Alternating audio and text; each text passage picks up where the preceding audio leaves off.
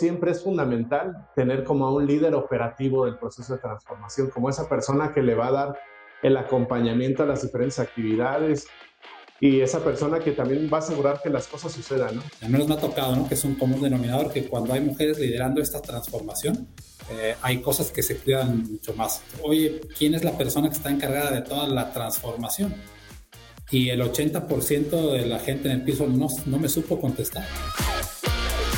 La ruta a la excelencia es un camino que debemos emprender todos los días. En este podcast te daremos algunos consejos y herramientas que te ayudarán a hacer la travesía más sencilla. De la mano de Alex Ponce y Juan Carlos Ituarte, caminemos la ruta a la excelencia. Un podcast de Advitria. Bienvenidos. Hola Alex, buenas tardes, ¿cómo estás?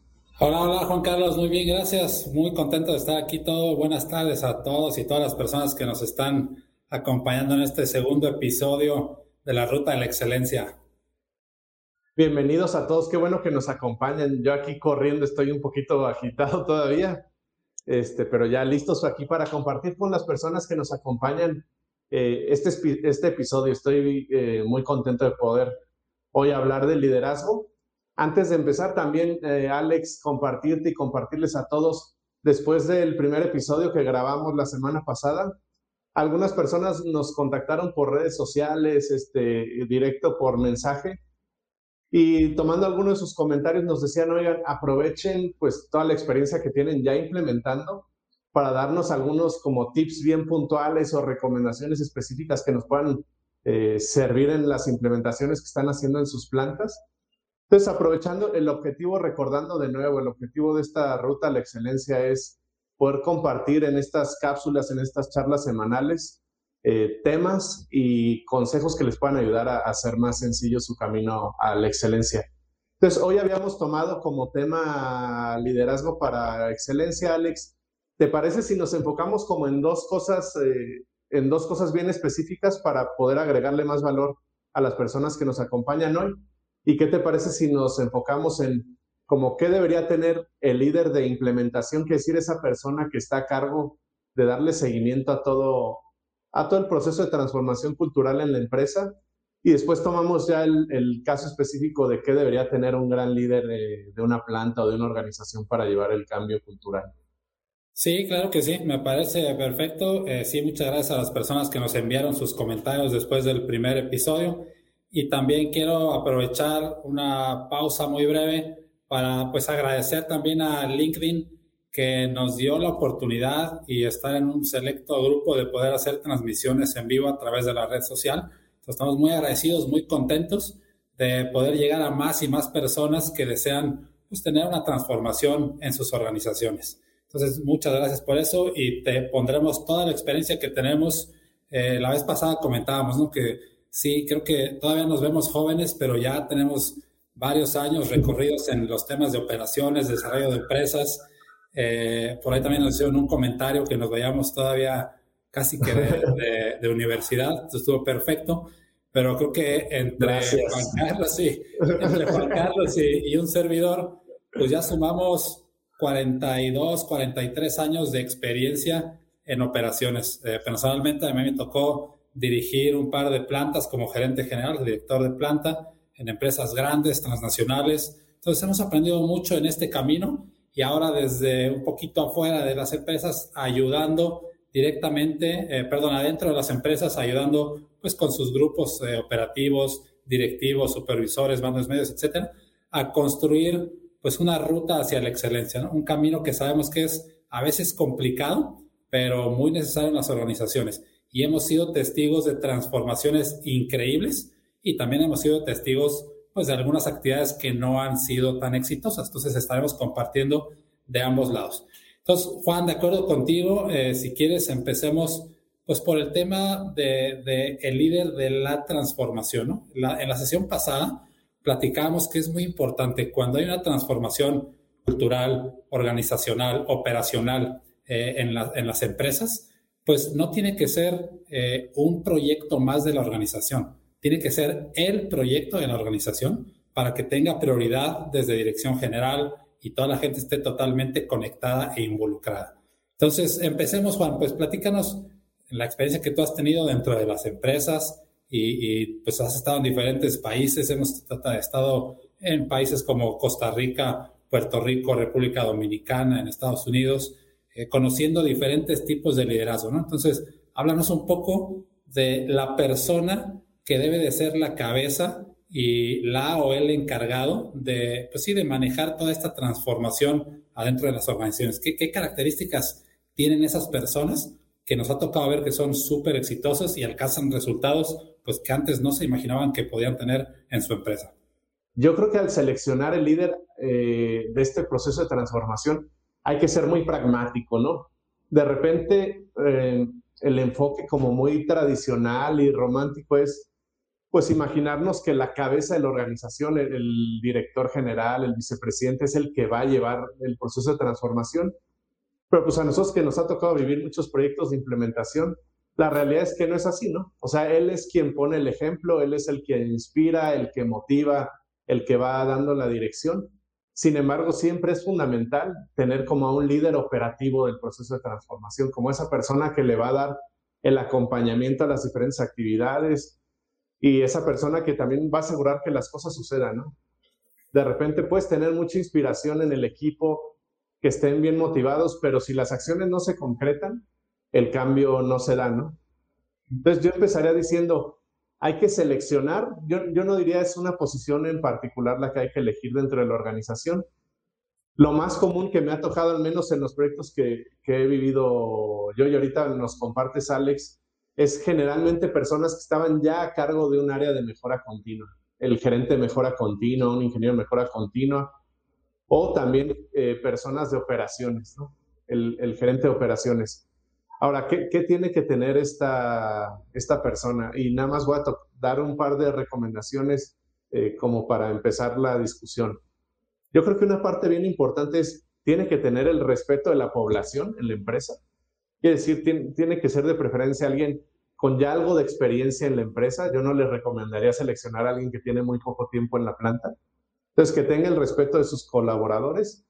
Y la otra bien importante, que sea organizado, que, que sepa llevar o dar seguimiento al cierre de acciones, pero que eso lo pueda hacer con carisma. O sea, de repente hay, hay personas en nuestras plantas que tenemos que son súper estructurados, súper organizados, pero desafortunadamente en el balance ahí son como personas más eh, introvertidas, ¿no? O personas que no se relacionan muy bien con los demás.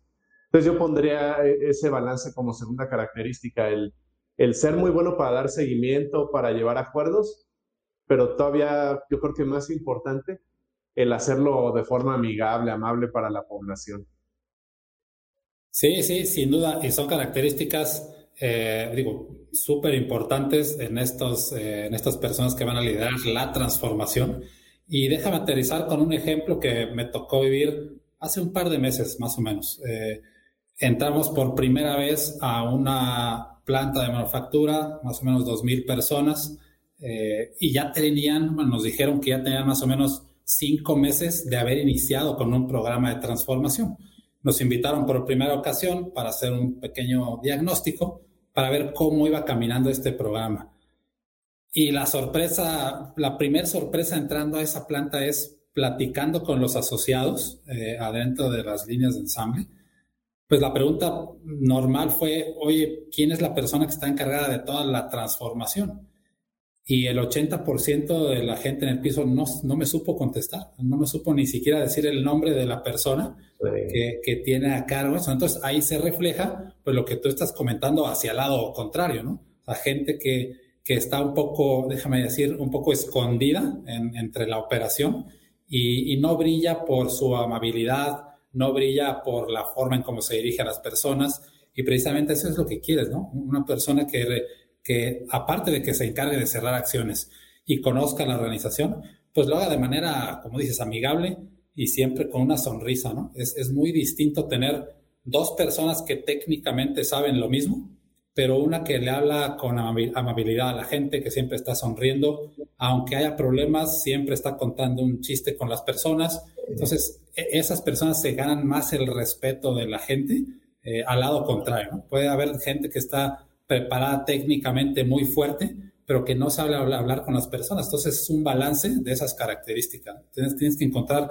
a la persona adecuada y digo, cabe mencionar, no sé si, si sea como un común denominador, pero al menos en mi experiencia en los últimos seis años que me ha tocado ayudar a diferentes organizaciones, eh, espero que no se vayan a enojar algunas personas por lo que voy a decir a continuación, pero cuando ha tocado que son mujeres las que lo lideran, eh, pasan cosas este, un poquito más extraordinarias, como que son más detallistas, cuidan más las cosas que están pasando, y al menos me ha tocado, ¿no? Que es un común denominador que cuando hay mujeres liderando esta transformación, eh, hay cosas que se cuidan mucho más. Entonces, este, bien, eso, eso es un buen punto. Oye, ahorita retomamos ese, ese punto, ¿eh? que está interesante. Creo que a mí me han tocado más hombres en los procesos de transformación, pero sí, ahora que comenta, estoy pensando en algunos ejemplos con mujeres y, tienes razón, me gustaría que, que, lo tomáramos de nuevo. De hecho, aprovecho para saludar, ya vi ahí conectada a Gaby, Gaby Quiroz de Silao. Muchos saludos. Este, Luis Javier, Gerardo, Guillermo, también muchos saludos. Ya tenemos algunas preguntas. Aquí estamos viendo la pregunta de Luis Javier Sosa también. Nos dice en cuanto a los fracasos, ¿por qué se cae el proceso? ¿Por falta de estrategia o por falta de rigor y disciplina? Ay, caray. Este, mira, conectando con lo que estábamos hablando, ¿no, Alex? Ahorita, si quieres, nos ayudas también. Eh, este tema de seleccionar de forma adecuada al líder de transformación tiene que ver mucho con la segunda parte de la pregunta de, Luis Javier. Ah, puedes tener la mejor estrategia, ¿no? Eh, hacer grupo con el equipo gerencial de la planta, diseñar una estrategia muy ordenada, estructurada, pero de nuevo, si no hay rigor en la ejecución, eh, normalmente lo que me toca ver en los proyectos es, los proyectos poco a poquito se empiezan a alargar, ¿no?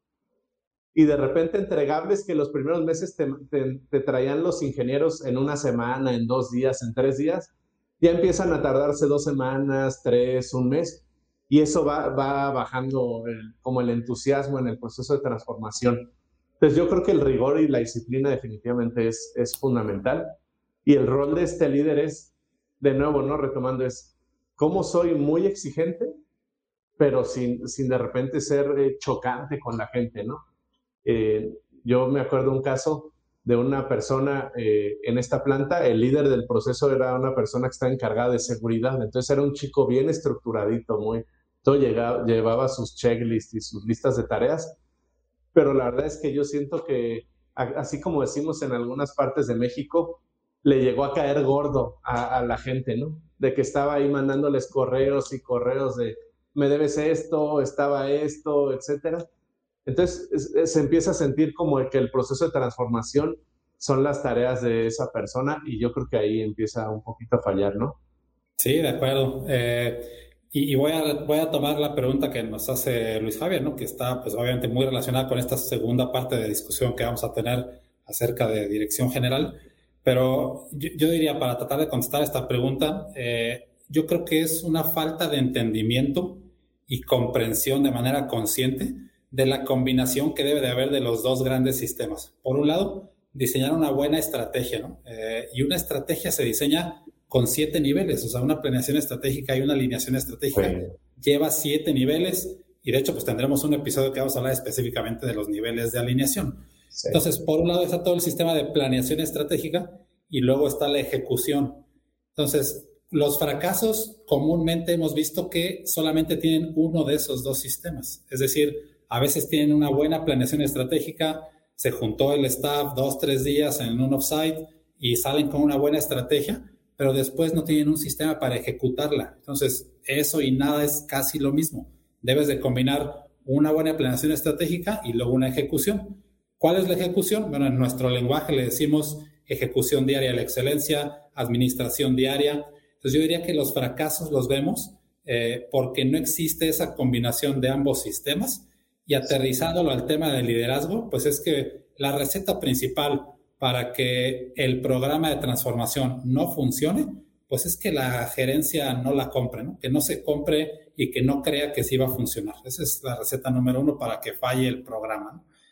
Y atrás de eso está esa combinación, Luis, a que te, que te digo de los dos grandes, de los dos grandes sistemas. Y, muchos saludos a todos los que nos están mandando saludos, ¿no? Ya vimos gente de Guadalajara, Tijuana, Hay por ahí un par de amigos de Guatemala, Costa Rica. Mucho gusto en verlos por aquí. Melissa desde Lima, Perú, te mandamos un abrazote hasta allá. Oye, y aprovechando que, veo que está el comentario, el saludo de Melissa, retomemos el tema este de las mujeres, ¿no? Que, que si ahorita mientras hablabas le he estado dando vueltas al asunto y sí, ya estoy encontrando, y, tienes razón, ah, muchas de las mejores implementaciones coincide que, que tienen mujeres como líderes del proceso de transformación. Ahorita, por ejemplo, les puedo compartir un caso que tengo muy fresco este, en Puerto Rico, Yolanda, ahí por si nos está viendo alguien de esa compañía, seguramente sabrán este, quién es.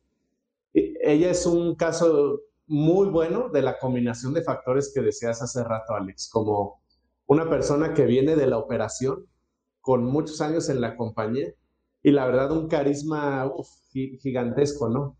Entonces, para mí es un deleite cuando camino la planta ahí con Yolanda, que todos la saludan, todos se acercan, oye, Yolis, ¿qué vamos a hacer ahora? Oye, Yolis, tengo esta, esta idea, queremos hacer estas cosas diferentes.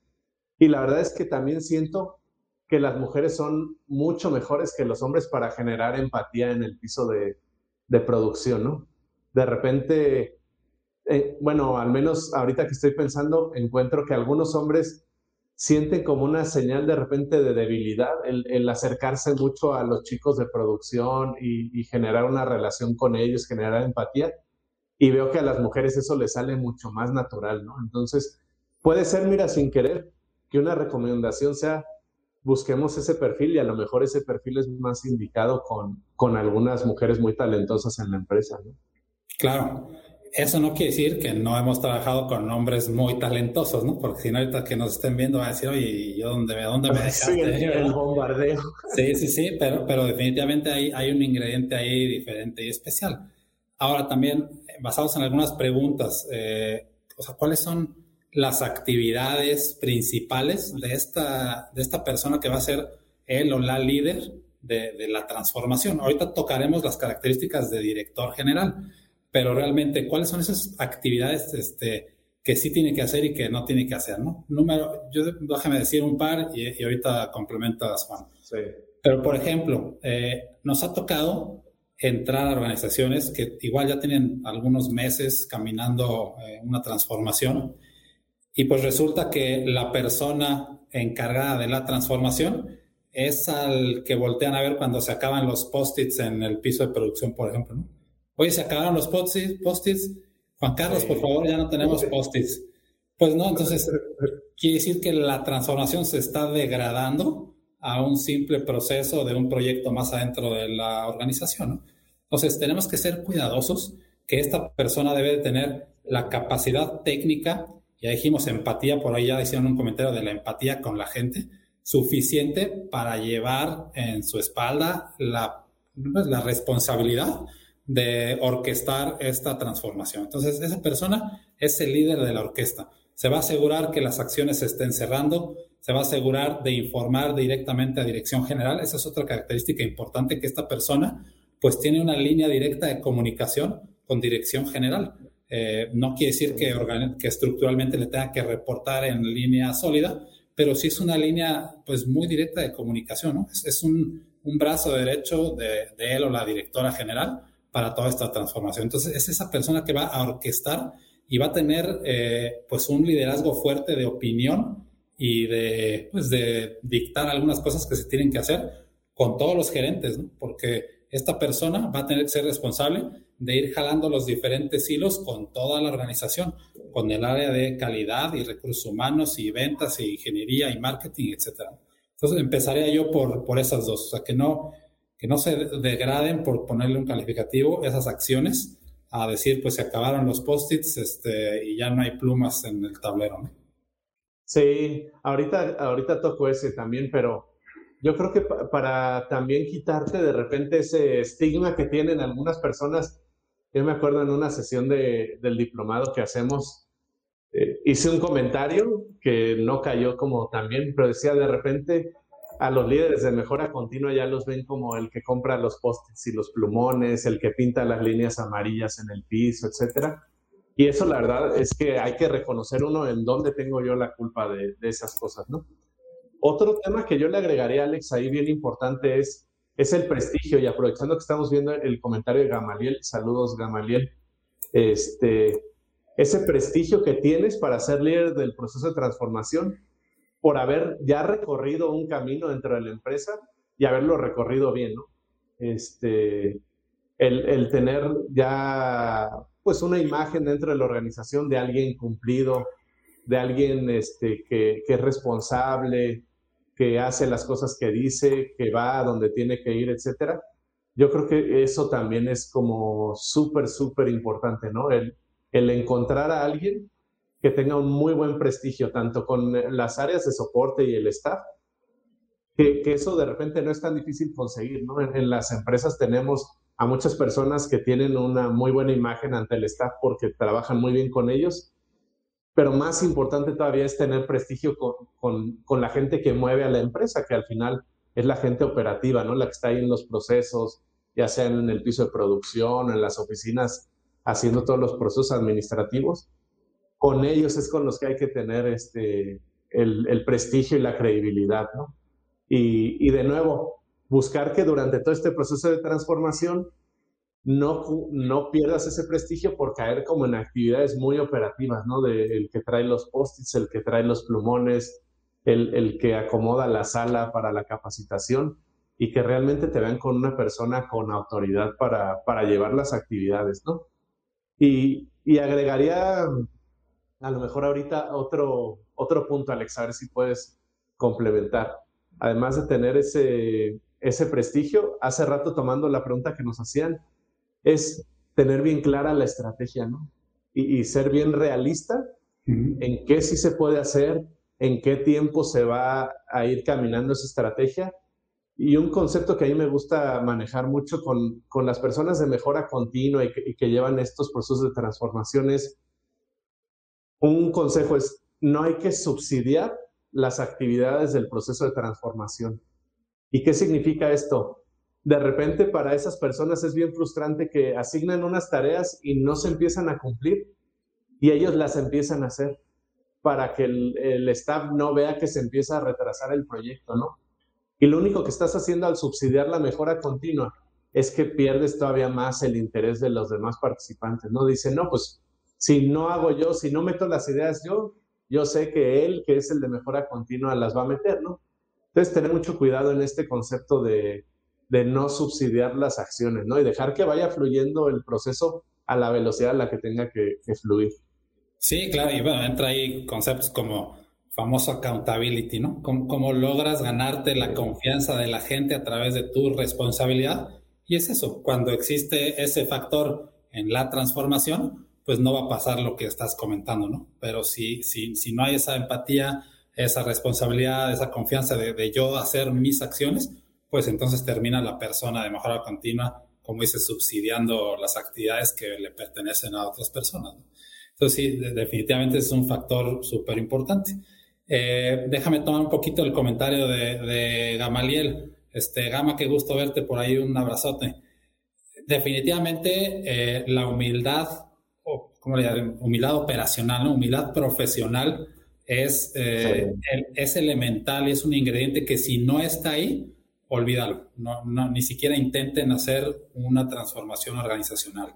Y nos ha tocado, nos ha tocado, como, como decíamos en el capítulo pasado, ¿no? A veces eh, la lista de cómo no hacer las cosas se empieza a hacer más grande y más grande, ¿no? Pero la lista de cómo sí hacerlas, pues son las pocas empresas que se atreven a hacer eh, pues, transformaciones bien, bien interesantes. Entonces, por ejemplo, eh, nos tocó una vez en una planta hace como un año entrar y platicar con el director general, era hombre en esa ocasión, con el director general, y le dijimos, oye, este, pues, ¿cuánta gente está trabajando aquí en tu planta? Y su respuesta fue, en esta planta trabajan 1.500 almas que me pertenecen de 8 de la mañana a 3 de la tarde. Le digo, ¿cómo que almas? No, no te entiendo muy bien. Dice, sí, sí, son, son 1500 cabezas y almas que me pertenecen y hacen lo que yo diga. Digo, oye, pero no, como que no me has sentido, este, y digo, ¿qué, ¿qué, tanta presencia puedes tener tú consciente en el piso? Y sus respuestas eran como, no, yo no, yo no necesito estar en el piso, para eso tengo ingenieros este, que hablen con la gente, yo por qué tengo que hablar con la gente. Entonces, ahí hay un ejemplo, ¿no? De, un extremo al otro lado, del extremo gris, en donde falta mucho ese tema de, de humildad. Y es, creo que es fácil, por lo menos, pues yo me considero, creo que tú también, Juan, o sea, es, fácil detectar cuando un líder tiene ese ingrediente presente. Rápido te das cuenta cuando la gente en el piso lo saluda, este, le habla por su nombre, le pregunta por la familia. O sea, se ve que quieren a los líderes. Entonces, esa humildad, no importa el título que tengas, no importa tu sueldo, no importa el coche que manejes en la empresa, esa humildad no la tienes que perder, ¿no? Así seas, este, así estés arrancando tu carrera o seas ya el vicepresidente de operaciones. Nos ha tocado ver gente y probablemente si después ven la grabación van a saber quién es, pero nos ha tocado gente que, que, conocemos desde hace muchos años, que han sido ingenieros, supervisores, gerentes, director de planta, vicepresidente de operaciones, y de repente ya no te hablan a los ojos, ¿no? Te hablan viéndote un poquito para abajo. Entonces, ese ingrediente gama, sin duda, la parte de la humildad profesional es, es esencial. Eh, yo personalmente, a mí me tocó ser gerente de planta, de, plantas grandes, eh, automotrices Tier 1, y hoy día puedo asegurar que puedo voltear a ver a los ojos a cualquier persona que, que trabaja ahí adentro, y me he encontrado gente en la calle, eh, supervisores, operadores de producción, que digo, ahorita con la pandemia no, pero antes corrían y te daban un abrazo, ¿no? Entonces, eh, e-, ese es un ingrediente fundamental, sin duda, es un, muy buen comentario. Oye, yo creo que el tema este de humildad da para hacer todo un episodio, ¿eh? Sí, claro. Es, un tema bien, bien importante. Y sabes también que veo yo, por ejemplo, en LinkedIn y, y de repente en conversaciones empresariales en redes sociales, es un concepto mal entendido, ¿no? sobre todo yo lo veo en México, en algunos países latinoamericanos, como que el concepto humildad se puede confundir con debilidad y ahí es donde ya, ya, no funciona ¿no? En, la empresa. Entonces yo creo que vale la pena que alguno de los próximos episodios se lo dediquemos a, ese tema. Oye, no quisiera soltar un, un, punto que decías, Alex, a ver si, si podemos regresarnos a... Hablaste de accountability, que es otro tema súper amplio, pero si pudieras dar un solo consejo así eh, a estos líderes de mejora continua líderes de proceso de transformación para promover el accountability y, hacerlo de nuevo de forma agradable para la gente. Sí, sí, sin duda. Eh, este tema de accountability, como dices, es, muy amplio.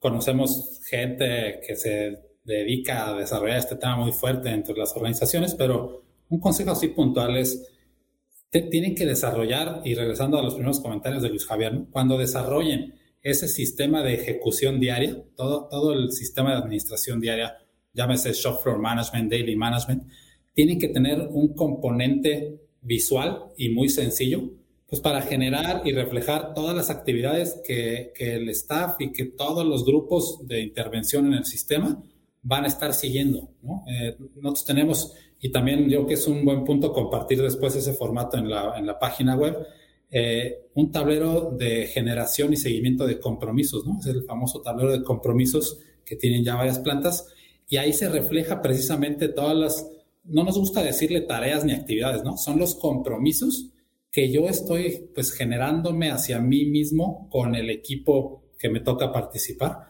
para que la gente se despreocupe, porque si yo digo que la pared va a estar pintada de color azul el jueves, todos se despreocupan y ahí hay un seguimiento visual, puntual, y llega el jueves y no es sorpresa que ya está pintada la pared de azul y así me voy ganando la confianza de la gente. A través de mi responsabilidad. Entonces, el, consejo así puntual es desarrollen una herramienta visual y muy sencilla para ese seguimiento a los compromisos. Oye, aprovechando también, ya veo aquí la pregunta de Fabiola, ¿de qué herramienta se puede usar para lograr que la gente haga tareas? Voy a profundizar en, esta herramienta porque yo creo que esta herramienta que les acabas de decir puede ser súper poderosa cuando se usa de forma correcta, ¿no? La herramienta, eh, bueno, como les dijo Alex, vamos a buscar la forma que a través de la página web o vemos si a través de LinkedIn la podemos compartir. Eh, en realidad la herramienta es muy sencilla, pero la parte fundamental o crítica de esa herramienta es cambiar el lenguaje dentro de los equipos en la organización, ¿no? en lugar de hablar de acciones y tareas, hablar de compromisos. Y un detalle bien importante al momento de generar los compromisos es el compromiso lo genero yo hacia mi equipo, no me lo asigna una persona a mí. Entonces, algo que vemos, un error bien común que vemos en, en las sesiones de, de las juntas diarias del Daily Management es, está el equipo reunido alrededor de los resultados viendo acciones correctivas y hay normalmente una sola persona que está generando o anotando las acciones, ¿no? Y se las pasa y le dice, esta te la apunté a ti. Y, y, pues ahí ya se rompe la magia de la herramienta, ¿no? Es, no es una acción que te estoy asignando, es un problema que tenemos y un compromiso que yo estoy diciendo, yo me apunto para resolver ese, ese problema, ¿no? Entonces, detallitos como simplemente ir cambiando el lenguaje que usamos dentro de la organización son herramientas que son muy poderosas en este, en este proceso de cambio. Espero, Fabiola, que, que este, este tip ayude ahí en, en, tu organización, ¿no? Sí, y, es muy distinto. Justo ayer en una, una organización que está empezando a caminar con este tipo de herramientas, escuchas decir cosas como, ah, que no se vale, me sembraron una acción que yo ni quería. Sí. Ese es el lenguaje tradicional que no quieres y lo vas a ir transformando a, ya no es una acción que me sembraron, es un compromiso que yo genero con el equipo, ¿no? Y complementando, eh, saludos Fabiola también hasta Michigan, allá en Estados Unidos. Eh, complementando, yo diría, este tablero de compromisos que también, ¿no? O sea, nada más agarrar el formato, imprimirlo y colgarlo en la planta, pues eso no va a hacer mucho, pero es todo lo que hay alrededor de esta herramienta.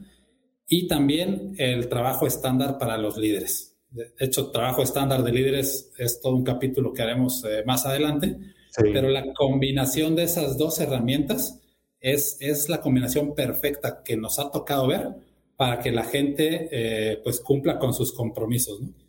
Y, realmente pues no haya lo que tradicionalmente hay en todas las plantas y empresas, de que no se hacen las tareas, se quedan ahí por dos, tres meses y no pasa nada. Entonces yo diría que es una combinación y esos dos elementos son dos elementos del sistema de administración diaria, ¿no? El tablero de compromisos y el Leadership Standard Work. Son las dos grandes herramientas, este, Fabiola, que yo diría que, que nos han ayudado mucho en diferentes organizaciones.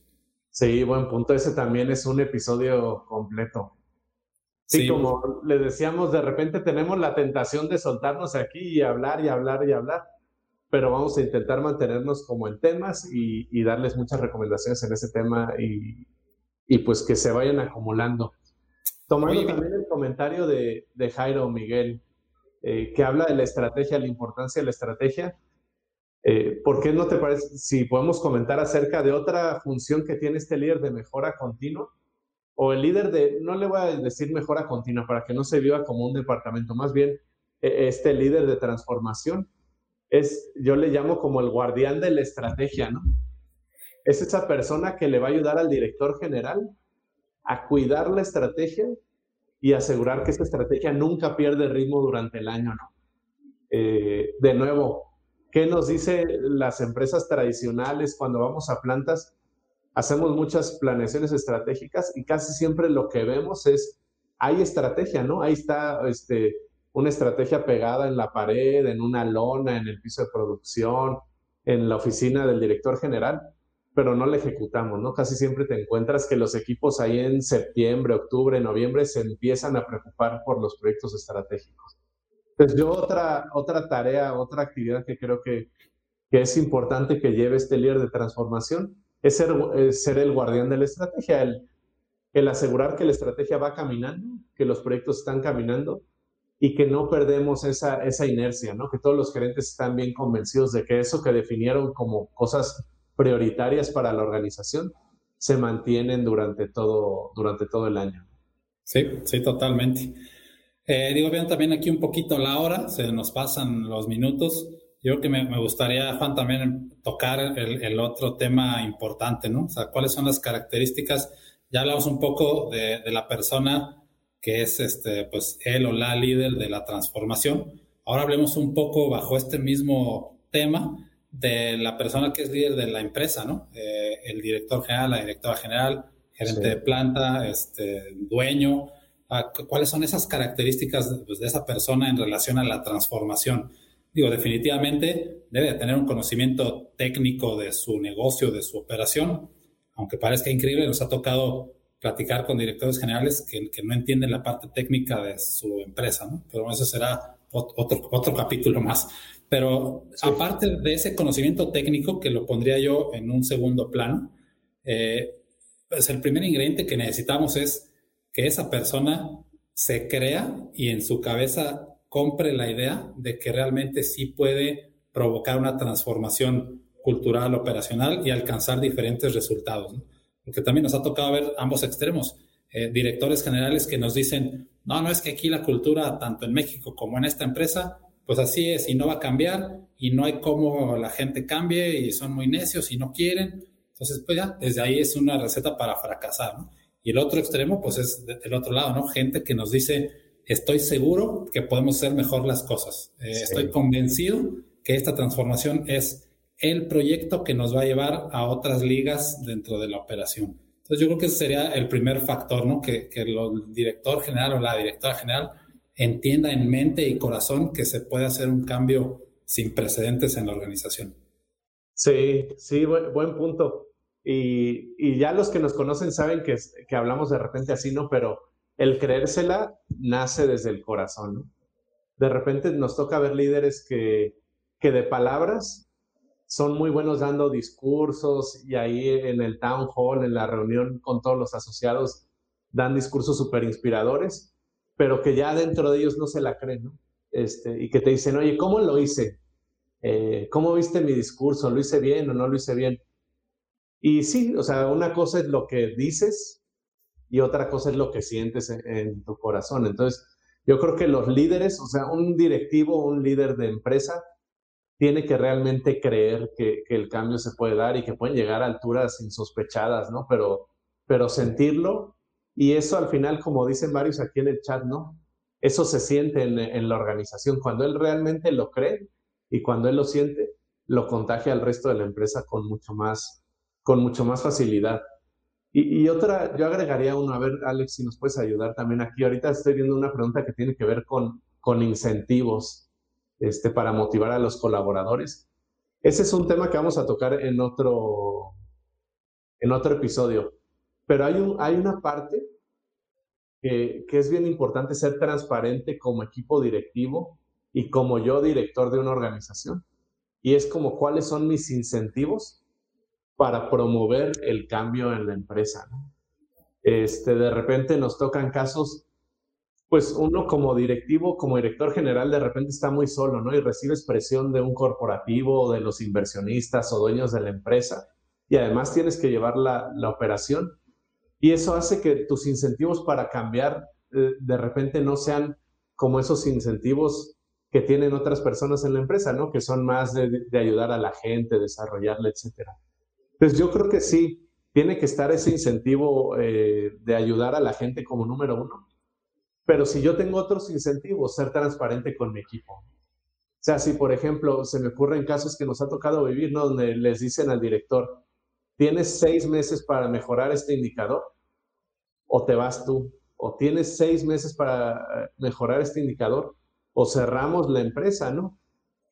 Entonces, y, y el directivo se siente con la presión de no le puedo decir a nadie esto que me acaban de decir, ¿no?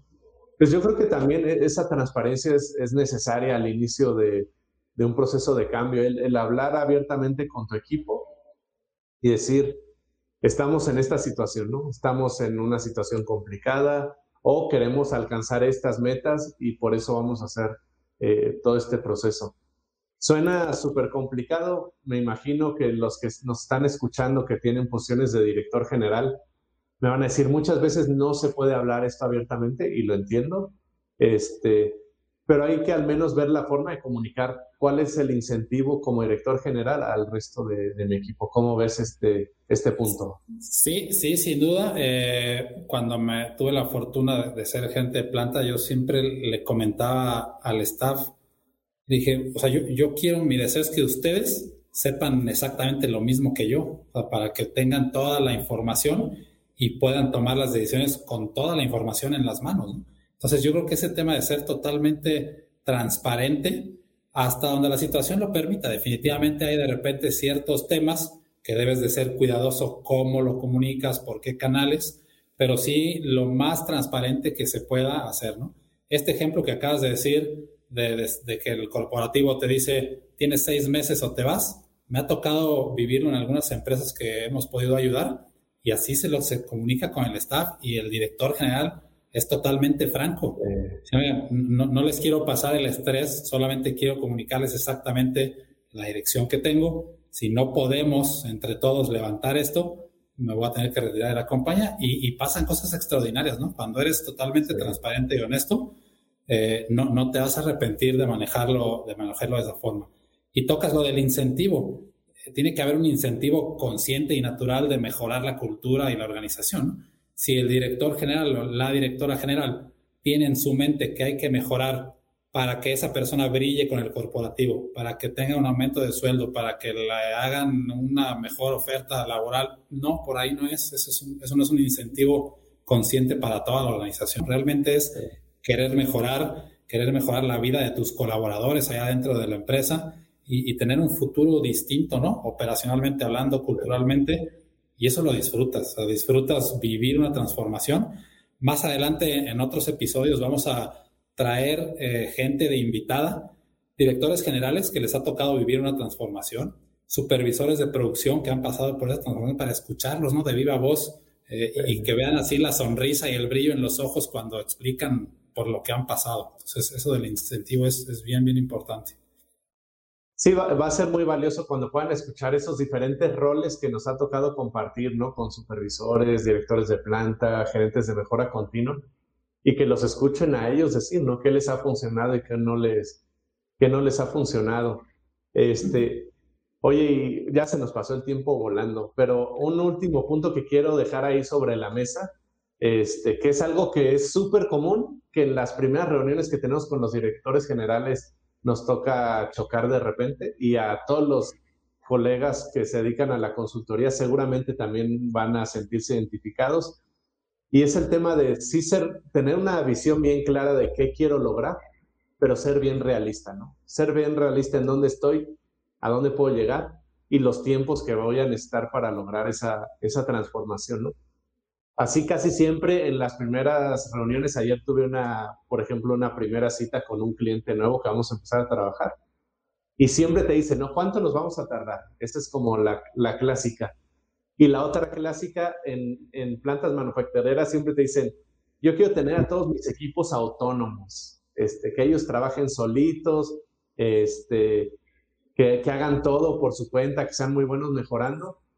Y siempre la respuesta que les damos es, oye, eh, llegar a la autonomía es, es un camino largo, ¿no? Es un camino que toma tiempo, que toma esfuerzo y toma muchas actividades, ¿no? Muchos pasos que hay que, que hay que seguir. Entonces yo creo que una característica que hay que tener como líder o director general, y si yo no soy el director general, procurarla en mi director general, es eso de ser bien realista, ¿no? ¿Qué podemos lograr? ¿Dónde estoy parado hoy? ¿Y, cuánto me voy a tardar y cómo van a ser esos pasos de, la transformación, ¿no? Sí, claro, entre más consciente eres de la realidad que tienes en este momento operacionalmente hablando, pues es más claro el camino que tienes que recorrer, ¿no? definitivamente es un punto bien interesante que también pues, y probablemente cae también un poquito en el tema que decía Gamaliel, la parte de la humildad, ¿no? O hay directores que humildemente, hablando desde la profesión, saben en qué nivel están y son conscientes del camino que les falta recorrer, ¿no? Y también hay otros en el, otro extremo. Eh, voy a cerrar, cierro con un, con un último concepto y comentario y, y déjame compartirles, Juan, lo que para mí eh, es una de las tareas más complicadas y más difíciles de un director, una directora general. Hablando de una transformación y yo creo que de manera, de manera del día a día. Para mí una de las, de las tareas más difíciles de un director general, una directora general, es diseñar, comunicar y vivir todos los días una filosofía organizacional que conecte a las personas a una causa más grande. Eh, siempre les digo, si queremos bajarle un punto porcentual al scrap o reducir el tiempo de la corrida de un producto, eh, bajar en números, esa es la parte más sencilla. La más compleja es diseñar una filosofía que tenga principios conscientes que conecten a la gente y sostenerte de ellos siempre. O sea, no, no te dobles, como les decimos a los directores. ¿no? Tienes una situación complicada, voltea a ver tus principios, voltea a ver tu filosofía y aunque te duela y llores, no te dobles de esos principios. Entonces, yo creo que esa es una de las tareas más complejas de un director, de una directora y más en un camino de, una transformación, ¿no? No sé, ¿qué, ¿qué opinas y qué te ha tocado ver de eso ya para, para cerrar este capítulo? Sí, y tiene que ver también con el tema de sentirlo, ¿no? Cuando realmente vibras esa filosofía, la sientes, es mucho más fácil vivir tus principios. Cuando la filosofía son simplemente palabras ahí que escribiste un día, este, pues cuesta más trabajo vivir los principios y ser fiel a eso que soñaste un día como equipo directivo. Oye, Alex, estoy viendo el reloj y pues como suele sucedernos, ya, ya, ya estamos sobre la hora. Sí. Entonces, este, si vamos recapitulando nada más así como los me ayudas como los tres consejos que se pueden llevar de esta, de esta charla.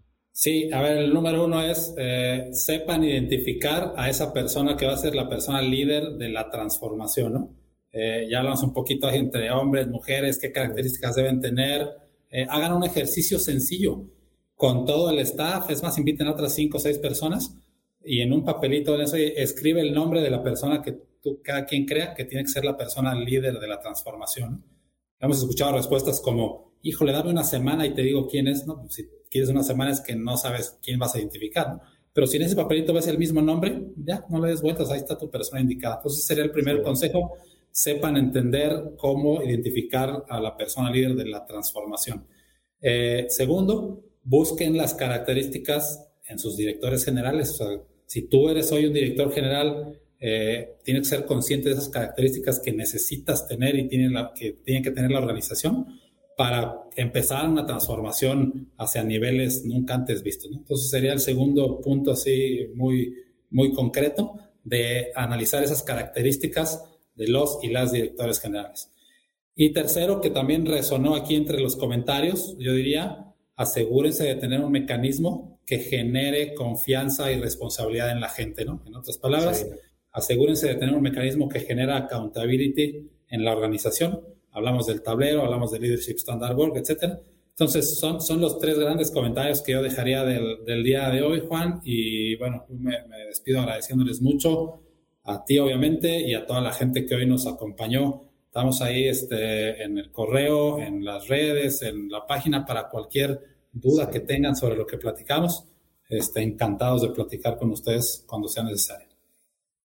Estoy tomando nota también de algunas preguntas que se nos quedaron ahí en el chat para poder retomarlas en los siguientes episodios. Este, José Luis, gracias. Ahí nos hace un comentario. Cuando hay varios directores se complica todavía más la cosa. Y de nuevo estamos encantados de poder compartir este espacio de aprendizaje con ustedes. Nos gusta o nos gustaría ver cada vez esta comunidad crecer más. Y, y les prometemos en los próximos capítulos vamos a ir buscando ya la forma de abrir micrófono para poder este, tener sus comentarios también en vivo y, poder complementar, enriquecer estas charlas.